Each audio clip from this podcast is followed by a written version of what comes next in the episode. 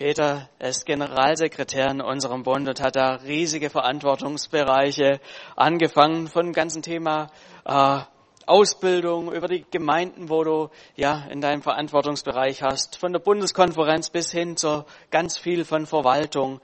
Und er ist mein Chef dort. Ich darf ihm zuarbeiten und es macht einfach Spaß, mit ihm im Team zu sein. Danke vielmals, Markus. Ähm, ich freue mich, hier bei euch sein zu dürfen. Ein paar Gesichter, die ich noch kenne von damals. So, damals kannte ich die Gemeinde noch so unter Framo und, und da in dem anderen Gebäude so und jetzt viele neue Gesichter und ja, schön, schön. Ganz herzlichen Dank für die Einladung, dass ich hier sein darf. Danke Markus und Asima und Gemeindeleitung, Gemeinde, schön. Danke an das Lobpreisteam. Hey, klasse Stimmung, Atmosphäre. Ähm, hey, richtig schön. Übrigens auch herzliche Gratulation zu eurem wirklich wunderschönen Gemeindehaus. Ich bin ja immer mal wieder so in Gemeinden unterwegs und klasse, habt, hat's hier, ihr habt es hier toll gemacht. So freut mich hier bei euch sein zu dürfen und bringe auch unbekannterseits vermutlich liebe Grüße von meiner Frau Arlette mit, die ja mit Markus zusammen auch arbeitet. So, ähm, die wollte eigentlich auch hier sein. Wir hatten so eine nette Einladung von Nasima Markus bekommen. So hat es leider nicht geklappt, weil sie sich erkältet hat. Aber vielleicht ein andermal. Ja, schön. Ähm, freut mich einfach mit euch zu sein. So, ich hoffe, bisschen überlegt, was könnte für die Gemeinde so dran sein, was bewegt mich dabei so und ich ja, nehme euch einfach so ein bisschen mit, so in so eine Thematik, die mich ein Stück weit bewegt, in der Hoffnung, ihr könnt mit diesen Reflexionen einfach auch für euch was mitnehmen, anfangen. Ähm, wir starten jetzt einfach mal und schauen dann, wo wir wo wir auch landen. Ähm, ich habe das so ein bisschen überschrieben immer mit diesem Gedanken vom Reich Gottes und Reich Gottes und so Licht trotz Dunkelheit oder Licht inmitten von Dunkelheit oder Licht gerade wegen Dunkelheit so. So dieser Gedanke des Reich Gottes, dass der ja, das ja angefangen hat, als Jesus hier so auf die Erde kam. Jedenfalls würde ich das so auslegen so, das Reich Gottes ist mitten unter euch, steht an einer Stelle und gleichzeitig äh, lehrt Jesus ja seine Jünger, betet, dass das Reich Gottes kommt. Und so in dieser Spannung erleben wir uns ja zwischen schon jetzt und dem noch nicht, zwischen dem schon jetzt, was wir glauben, was wir lesen, was wir verinnerlichen, wo wir, wo wir dran sind mit unserem Glauben und wo wir uns einsetzen, auch mit unserem Glauben, mit unseren Gebeten, so und zwischen dem noch nicht. Es ist noch nicht alles so, wie es eines Tages sein wird. Wir sind immer noch hier auf der Erde, immer noch mit beiden, beiden Beinen am Boden, immer noch keine Flügelchen auf dem Rücken, wo wir irgendwie rumschweben können. So, ähm, immer noch hier. Ich möchte einen Vers, den werde ich am Schluss auch nochmal lesen, so einfach vorne dran stellen. Und zwar ganz bekannt aus 1. Korinther 13, so dieses wunderschöne Kapitel, Vers 13 am Ende. Nur dabei bleibt Glaube, Hoffnung, Liebe. Diese drei, die größte unter ihnen aber ist die Liebe. Und dazu möchte ich euch am Anfang einfach in eine Geschichte mit hineinnehmen. Es ist eine fiktive Geschichte, aber trotzdem eine Geschichte, wo man sich drin wiederfinden kann. Da stehen zwei Menschen ratlos vor den Scherben ihrer Freundschaft. Sie verstehen die Welt nicht mehr. Es hat alles so gut begonnen Sie hatten sich gefunden, sie waren erst Kollegen, dann Freunde geworden, sie hatten so viel gemeinsam, bei der Arbeit galten sie als unzertrennlich. Sie teilten so viele Überzeugungen, standen füreinander ein, sie verbrachten viel Zeit miteinander, vertrauten einander Dinge an, die sie sonst niemandem erzählen würden. Was war nur passiert? Wie konnte es nur so weit kommen? War es, als sie aufhörten, in diese Beziehung bewusst aktiv zu investieren, oder war es doch irgendwo Konkurrenz, die schlussendlich alles vergiftet hat? War es ein Vertrauensbruch, der irgendwo geschehen ist? Am Ende jedenfalls war es schlimm. Weißt du, nicht nur irgendwie neutral und distanziert, nein, es war richtig irgendwie feindlich, böse, tiefe Verletzung und Zorn, Wut, Hass. Es gab keine Brücke mehr. Aber wenn jeder für sich alleine war, dann, dann fragten sie sich manchmal, was ist geschehen? Es war doch so gut und jetzt ist es so schlimm, so, ja, böse geworden. Die ersten Seiten der Bibel antworten genau auf diese Frage. Sie schildern einen Start, wie er besser nicht hätte sein können. Immer wieder heißt es so, was da begann, war einfach nur sehr gut. Immer wie so ein Refrain des Liedes. Gott spricht und es geschieht aus Chaos wird Kosmos, aus einer öden Fläche entsteht buntes Leben und mittendrin als Krönung von allem Adam und Eva. Gott hat sich so ein, so ein, so ein Herzenswunsch erfüllt, er hat sich nach einem lebendigen Gegenüber gesehnt, aus Fleisch und Blut, aus, aus Mann und Frau, aus Gespräch und Freude, aus Auseinandersetzung, aus, aus Vertrauen und Bewahrung. Es hat so gut angefangen. Sehr gut, sagt Gott. Meine, Gott hat was erschaffen. Er schaut sich an und sagt am Schluss, sehr gut, sehr gut. Und ruht sich erst einmal aus, alles gut. Und dann? wenn wir weiter lesen. Wir lesen von einem, von einem bewachten, verrammelten und verlassenen Garten. Wir lesen von einer, von einer Leiche mitten irgendwo auf dem Feld erschlagen. Wir lesen von einer großen, sintflutartigen Naturkatastrophe.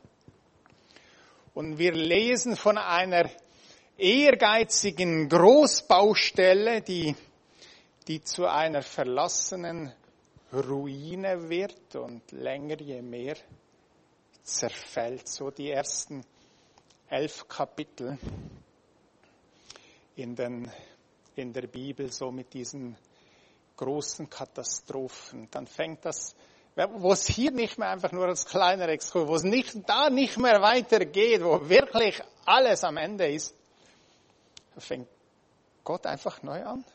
Und dann kommt Abraham. Zwölftes Kapitel kommt Abraham ins Spiel. Klasse. Aber nochmal hier zurück, wie konnte das nur geschehen? Das hat doch so gut angefangen. Wie konnte dieser Riss, der durch die kleinen und großen Lebensbereiche geht, entstehen? Wo ist der Mensch, die Menschheit nur gelandet? Diese Frage, ich weiß nicht, wie es dir geht, aber wenn ich manche Nachrichten sehe und mir, mir anhöre, dann, dann frage ich mich auch, wo ist die Menschheit nur gelandet? Hat doch so gut angefangen. Hier, hier wollten wir, hier sollten wir doch nie landen. Ich will mit drei Geschichten aufzeigen, wie raffiniert so die Sünde ihre Gestalt, ihre Form verändert und anpasst bis heute. Sünde zerbricht Beziehungen und Freundschaften. Sünde zerbricht, knechtet und zerstört den von Gott so geliebten, und wir haben es vorhin gesungen, so geliebt, so unendlich geliebt, bedingungslos geliebten und wunderbar erschaffenen Menschen. So, erster Vers, Genesis 3, also 1. Mose 3, Vers 1. Ihr, ihr kennt das, die Geschichten sind auch bekannt. Die Schlange war, aber war listiger als alle Tiere des Feldes, die der Herr Gott gemacht hatte, und sie sprach zur Frau. Hat Gott wirklich gesagt, ihr dürft von keinem Baum des Gartens essen? So dieser Dialog mit der Schlange. Es wird jetzt nicht wirklich gesagt, aber man deutet die Schlange häufig so als den Bösen, der Verführer, die dunkle Macht. Sie unterhält sich mit Eva. Und Gott, der ja wohl auch irgendwo im Garten unterwegs ist, ist nicht dabei. Er wird auch nicht um seine Meinung gebeten wo nur über Gott, aber nicht mit Gott geredet wird, vielleicht mal so zum Festhalten, kann nicht wirklich was Gutes bei rauskommen. Gott bleibt draußen. Er ist, er ist unerwünscht bei dieser kleinen, ich sag mal so kleinen Plauderei am Nachmittag. Sie wollen ihn offensichtlich beide nicht dabei haben.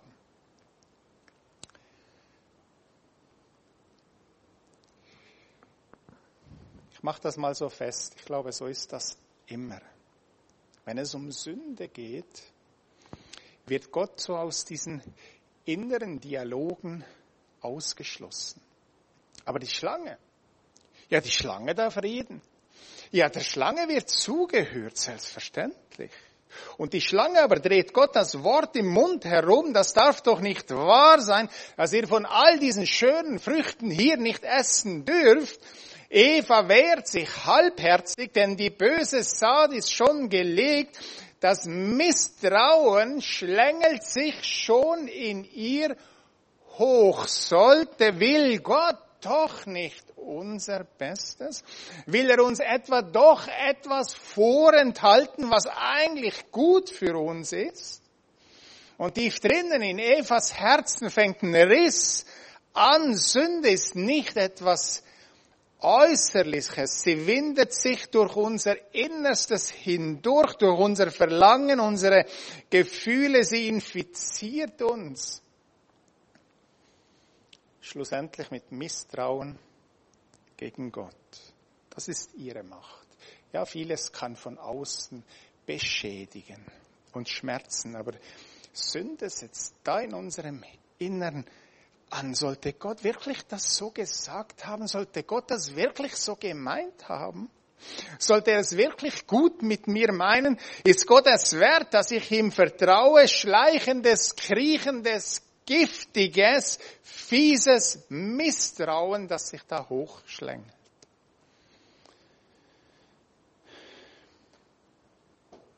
Inneren Dialoge. Nochmal zurück zu den beiden Freunden. Wie konnte das nur so schief gehen, fragen sich die beiden Freunde. Es hatte doch so gut begonnen. So diese Dialoge. Vielleicht kennst du den einen oder anderen. So quasi, Jesus sagt, investiere in diese dir wichtige Beziehung. Aber die Schlange sagt, Jetzt sag mal, musst du eigentlich immer dafür sorgen, dass es bei euch gut läuft? Wäre es nicht mal dran, dass du an dich selbst denkst? Jesus sagt, verzeih ihm, verzeih ihr doch den Fehler. Die Schlange sagt, das willst du dir noch gefallen lassen? Jesus sagt, tu doch den ersten Schritt. Die Schlange sagt, jetzt soll er doch angekrochen kommen. Jesus sagt, denke daran, wie viel euch verbindet, wie lange ihr euch schon kennt, was ihr alles schon miteinander erlebt habt. Und die Schlange zeigt auf, was euch unterscheidet, wie viel euch trennt, schon immer. Jesus sagt, geh doch noch eine Meile mit. Die Schlange sagt, Jetzt reicht es. Jetzt ist Schluss. Und das Misstrauen schleicht hoch. Kann ich es mir leisten, Jesus zu vertrauen? Mehr als all meine inneren Stimmen und schon ist es wieder passiert, Misstrauen, das sich hochschlängelt und Jesus wird irgendwie zum Schweigen gebracht und vieles zerbricht. Und am Ende jedenfalls sind Adam und Eva draußen vor der Tür. Sie können nicht mehr zurück. Gott stellt Adam noch zur Rede. Und Adam lügt zwar nicht, aber er steht auch nicht zu dem, was geschah. Und als er erkennt, dass er aus dieser Nummer nicht mehr rauskommt, nimmt er all seinen männlichen Mut zusammen und zeigt auf Eva und sagt ganz tapfer, sie war's. Und überhaupt, wer hat sie geschaffen? Also ich, nee, also ich kann da jetzt mal gar nichts für. Und wenig später stehen sie draußen voller Schmerz, voller Scham, vor einer unsicheren Zukunft, voller Sorge. Gott schneidet ihn noch Fälle zurecht. Da muss zum ersten Mal ein Tier sterben. Es deutet sich etwas an. Es wird ein großes Opfer brauchen, um das wieder in Ordnung zu bringen.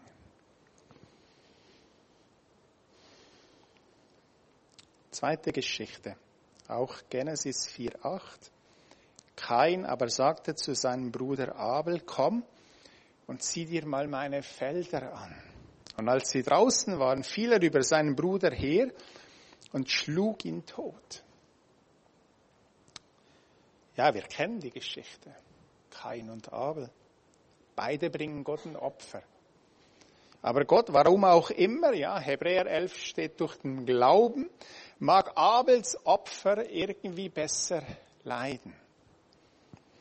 Ich, ich, ich interpretiere das mal so für mich. Da geht es einem einen Moment mal besser als dem anderen. Aber kein, aber keiner trägt es nicht. Wie es seinem eigenen Bruder besser geht als ihm. Es beginnt mit dem Vergleichen. Der andere hat etwas und ich nicht. Es kommt Neid auf. Wieso habe ich das nicht? Es steht mir doch zu und es endet im Ärger, im Zorn auf dem anderen. Und bei Kain und Abel geht es weiter. Es ist erst vorbei, als der eine tot auf dem Feld liegt. Und dabei hatte Gott den Kain doch gewarnt.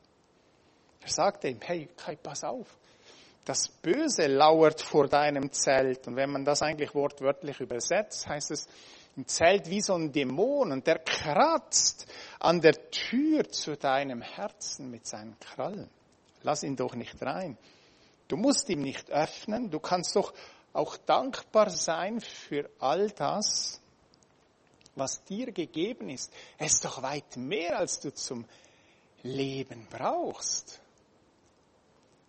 Du musst nicht neidisch, eifersüchtig, ärgerlich und wütend und, oder, und sogar gewalttätig werden. Sei nicht so dumm, sondern herrsche über diesen Ärger. Der kommt und der anfängt, sondern an deiner Herzenstür zu kratzen. Gott sieht keinen großer Gefahr und er warnt ihn. Wer in deinem Leben darf dich warnen? Wer darf dir sagen, du, was ich da sehe, das macht mir Sorge, das Böse lauert vor deinem Zelt wie so ein Dämon. Du darfst ihn nicht reinlassen, du musst ihn nicht reinlassen. Wem traue ich so sehr, dass ich ihm erlaube, so mit mir zu reden? Nochmal zurück zur Geschichte. Kai aber will nicht hören. Der Ärger wächst in ihm an und er wälzt sich im Bett hin und her und wir kennen diese Geschichten. Er kann an gar nichts mehr anderes denken und bei jedem inneren Gespräch, mit jeder inneren Geschichte, die da für ihn abläuft, in der er sich bedauert und seinen Bruder beschimpft, wächst, füttert er den Ärger. Und er wächst und wächst und Kai bastelt weiter an seiner Geschichte. War er in, wurde er nicht immer schon von unseren Eltern bevorzugt? Und bekam alles, was er wollte und ich und ich und ich bekam zu wenig. Und er nährt den Ärger und der Ärger wächst und wächst und er kann die feine Stimme nicht mehr hören, die ihm sagt, sag kein, hör auf, das Böse lauert da vor deiner Herzenstür. Aber nein, kein lässt das Böse zu sich hinein. Und nun ist er nicht mehr Herr im eigenen Haus. Nun regiert ihn der Ärger, die Wut, der Zorn, der blanke Hass nicht. Er beherrscht seinen Ärger. Der Ärger ist König im Hause Kains. Und dann, und dann ist es passiert. Der Bruder, mit dem er aufgewachsen ist, mit dem er spielte, mit dem er lachte, mit dem er Geheimnisse hatte, mit dem er weinte, dieser Bruder, der liegt nun tot auf dem Acker und im Grunde ist, ist kein gleich mitgestorben. Wo ist sein Bruder, fragt Gott. Und der Rest Zorn im Kain reicht noch aus, um zu antworten, was weiß ich, bin ich denn meines Bruders Hüter? Ist auch interessant, es gibt nur zwei Haltungen, entweder Mörder oder Hüter. Und bei Gott sagt, das Blut Abels schreit zu mir von der Erde. Was soll ich sagen? Das ist eine Dunkelheit in dieser Welt, die wir rational vernünftig nicht mehr erklären können. Sie zerstört innen und vernichtet außen. Das Blut der Ermordeten aus den Kriegen der Vergangenheit und leider, leider, leider, tragischerweise auch der Gegenwart schreit zu Gott von der Erde. Das Blut von allen Unterdrückten, Misshandelten, geschändeten Menschen schreit zu Gott von der Erde. Das Blut der abgetriebenen, ermordeten Kindern schreit zu Gott von der Erde. Kein muss ohne Ruhe weiterleben. Ein Zeichen auf der Stirn schützt ihn.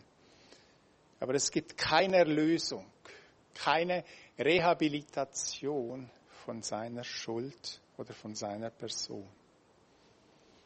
Und noch ein letztes, auch 1. Mose 11, 11. Kapitel, Vers 4. Und sie sagten, auf, wir wollen eine Stadt bauen, einen Turm, dessen Spitze bis an den Himmel reicht und uns einen Namen machen, damit wir uns nicht über die ganze Erde zerstreuen. Am Ende dieses ersten großen Abschnitts Schnitts in der Bibel fliegt den Menschen eigentlich alles um die Ohren und sie zerstreuen sich in alle Himmelsrichtungen. Sie wollen Turm bauen, Denkmal, so für mich so wie so ein Sinnbild eines Traumes der Menschen etwas zu schaffen, was bleibt. Es soll ein Erbe geben, unübersehbar, wie so ein großer Turm. Alle sollen es sehen, schon von weitem. Und, die, und alle sollen vorbeikommen, staunen und ehrfürchtig flüstern, hey, das muss ein großer Mensch gewesen sein. Das ist sein Turm, das Denkmal, der Titel, das Werk, die Firma, das Besitz, das Land, was weiß ich. Ich, wir sind die Größten. Das ist die Botschaft der Türme. Und so ein Turm, so ein Turm macht ja nur eigentlich im Vergleich so richtig Spaß. Mein Turm ist nämlich größer als dein Turm.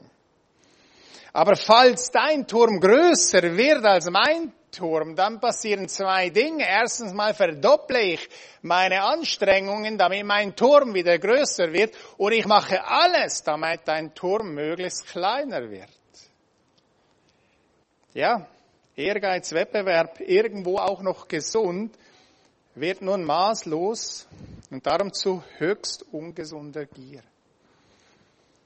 Ich glaube, auch so entfaltet Sünde so ihre zerstörerische Macht. Turmbauer müssen stets den größten Turm haben. Und zerstört Beziehungen, zerstört dabei eigentlich alles, denn alles wird diesem Turmbau geopfert. Gesundheit, Ehe, Familie, alles wird dafür geopfert.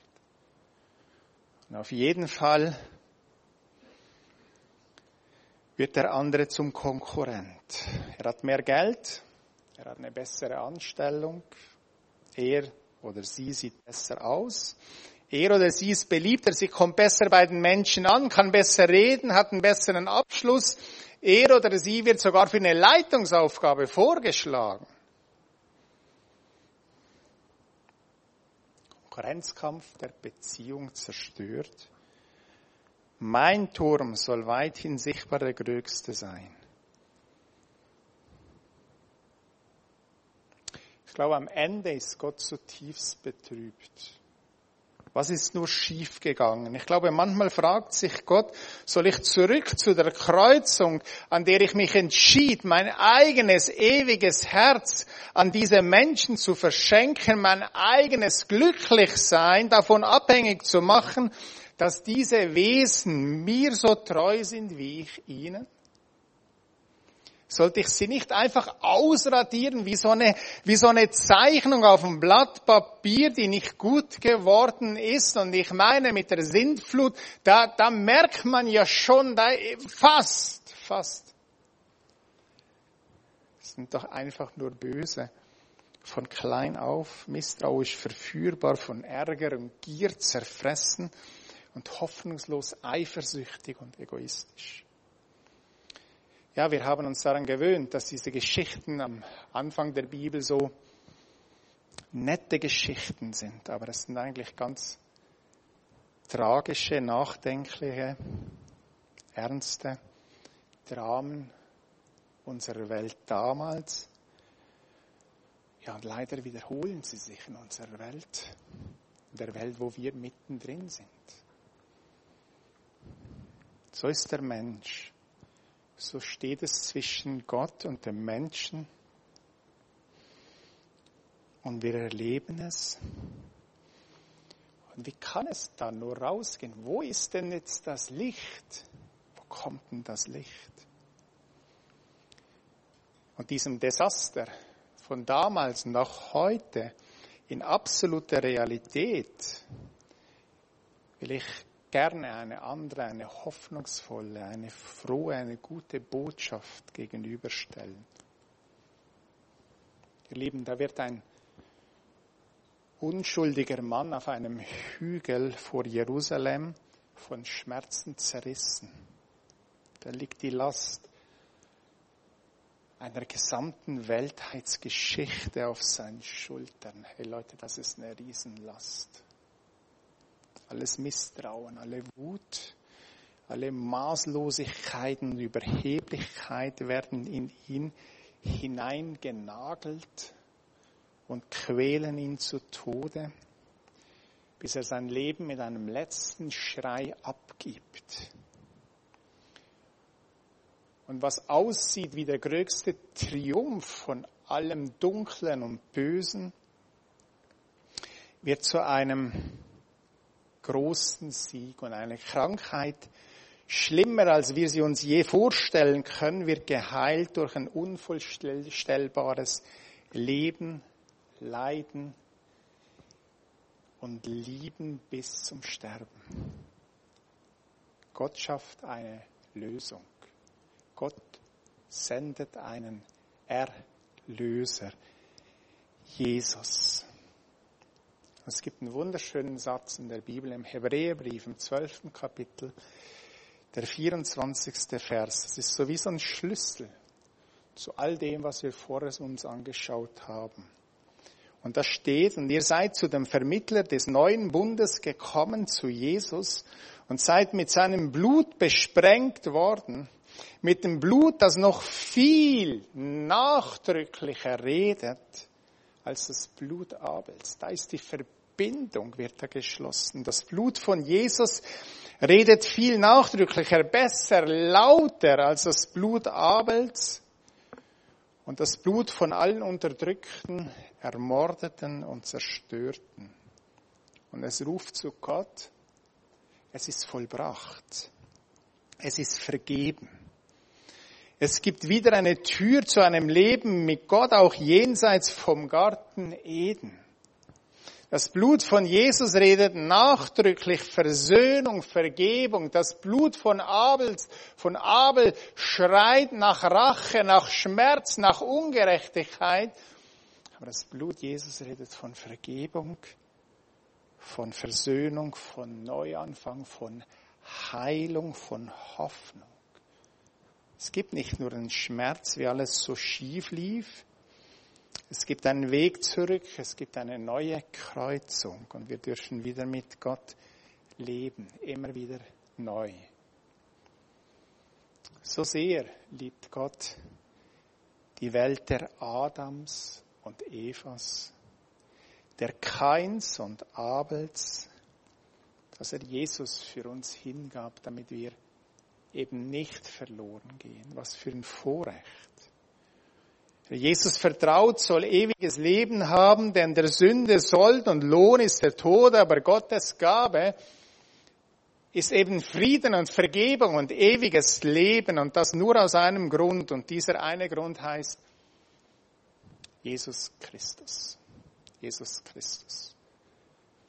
Und das ist auch die Einladung für dich und mich heute, wo auch immer du stehst in deinem Glauben, wo du immer stehst mit deiner Beziehung zu Jesus, deine Hand auszustrecken und einzuschlagen, diese Hand von Jesus Christus, der heute da ist und dich anschaust voller Liebe und dich einlädt, mit ihm zusammen zu leben.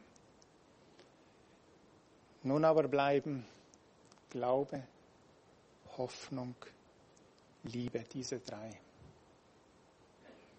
Die größte unter ihnen aber ist die Liebe. Ich weiß, all das erklärt nicht alles, was geschieht und wo wir mittendrin leben, wo wir manchmal vielleicht sogar Teil davon sind. Das erklärt nicht alles. Immer noch bleibt die Frage, warum überhaupt. Immer noch bleibt diese Spannung zwischen schon jetzt und noch nicht. Genau da drin bewegen wir uns. Und immer wieder ist unsere Ausrichtung voll auf Jesus, auf Jesus hin ausgerichtet zu sein. Darf ich das Lobpreisteam bitten, nach vorne zu kommen? Einfach ein bisschen so im Hintergrund zu spielen. Vielleicht können wir gemeinsam aufstehen zum Schluss. Und einfach so, ein, so eine Zeit vor Gott haben und so ein Bekenntnis beten. Einfach nochmal das festmachen. Es geht uns nur um eine Person. Diese Person heißt Jesus Christus. Nicht, weil wir ihn für wahr halten, sondern weil wir spüren und merken, dass er uns einlädt und dass er uns Licht gibt, dass er das Licht ist in all diesem Dunklen, was uns manchmal umgibt, wo wir hören, Ängste, Sorgen, manchmal in der einen oder anderen Bereich vielleicht sogar Teil davon sind. Und uns manchmal auch fragen, Herr, wieso? Paulus sagt im Römer im siebten Kapitel so, das, was ich, was ich eigentlich will, das, das, das finde ich nicht bei mir vor. Ich finde das bei mir vor, was ich verabscheue. Ich meine, Paulus, brillanter Theologe, ein ganzes Leben auf Jesus eingerichtet und er selbst berichtet etwas von sich selbst. Am Ende vom siebten Kapitel, da schreit er so, wer wird mich endlich erlösen von diesem elendlichen Leib? Und dann kommt so der Anfang vom achten Kapitel, der erste Vers. Also gibt es jetzt keine Verdammnis mehr für den, der in Jesus Christus ist. Immer wieder auf diesen Punkt Jesus Christus. Das ist unser Anker, das ist unsere Hoffnung. In all dem, was wir verstehen, all dem, was wir nicht verstehen, all dem, wo wir Teil davon sind, in all dem, wo wir nicht Teil davon sind, in all unseren Ängsten. Wir wollen hier einfach nur, nur Jesus groß machen. Er ist unsere Hoffnung, ist unser Herr. Vielleicht magst du mitbeten mit mir. Jesus, ich weiß ganz tief in mir, dass du mich unendlich, unendlich liebst. Und vielleicht können wir hinterher nochmal dieses Lied da äh, singen. So unendliche Liebe, so. Durch nichts, was ich tue, liebst du mich mehr und durch nichts liebst du mich weniger. Unendliche, unverständliche Liebe. Du bist für mich gestorben und auferstanden. Das bezeugen wir in der Taufe, gestorben in, in Jesus Christus. aber auferweckt, auferstanden mit ihm zu einer neuen Hoffnung. Und so stehen wir, stehen wir vor ihm. Weil wir, weil wir jetzt wirklich leben dürfen. Ein Leben in Freude, denn du bist mein Gott, mein Retter und mein Herr, das glaube ich. Du vergibst mir meine Schuld, was auch immer ich mitgebracht habe. Du vergibst mir. Weil dein Blut kostbar ist, kostbarer ist, um auch meine Schuld alles auszulöschen. Und ich darf als dein Kind leben. Und du sollst mein Leben mit Freude bestimmen dürfen. Erst durch dich weiß ich, was Freiheit bedeutet was Freiheit bedeutet. Erst durch deine Liebe weiß ich, was Freiheit bedeutet. Und verstehe, dass ich ein Leben mit dir in Ewigkeit habe. Was für eine Freude, was für eine Freude. Danke, Jesus.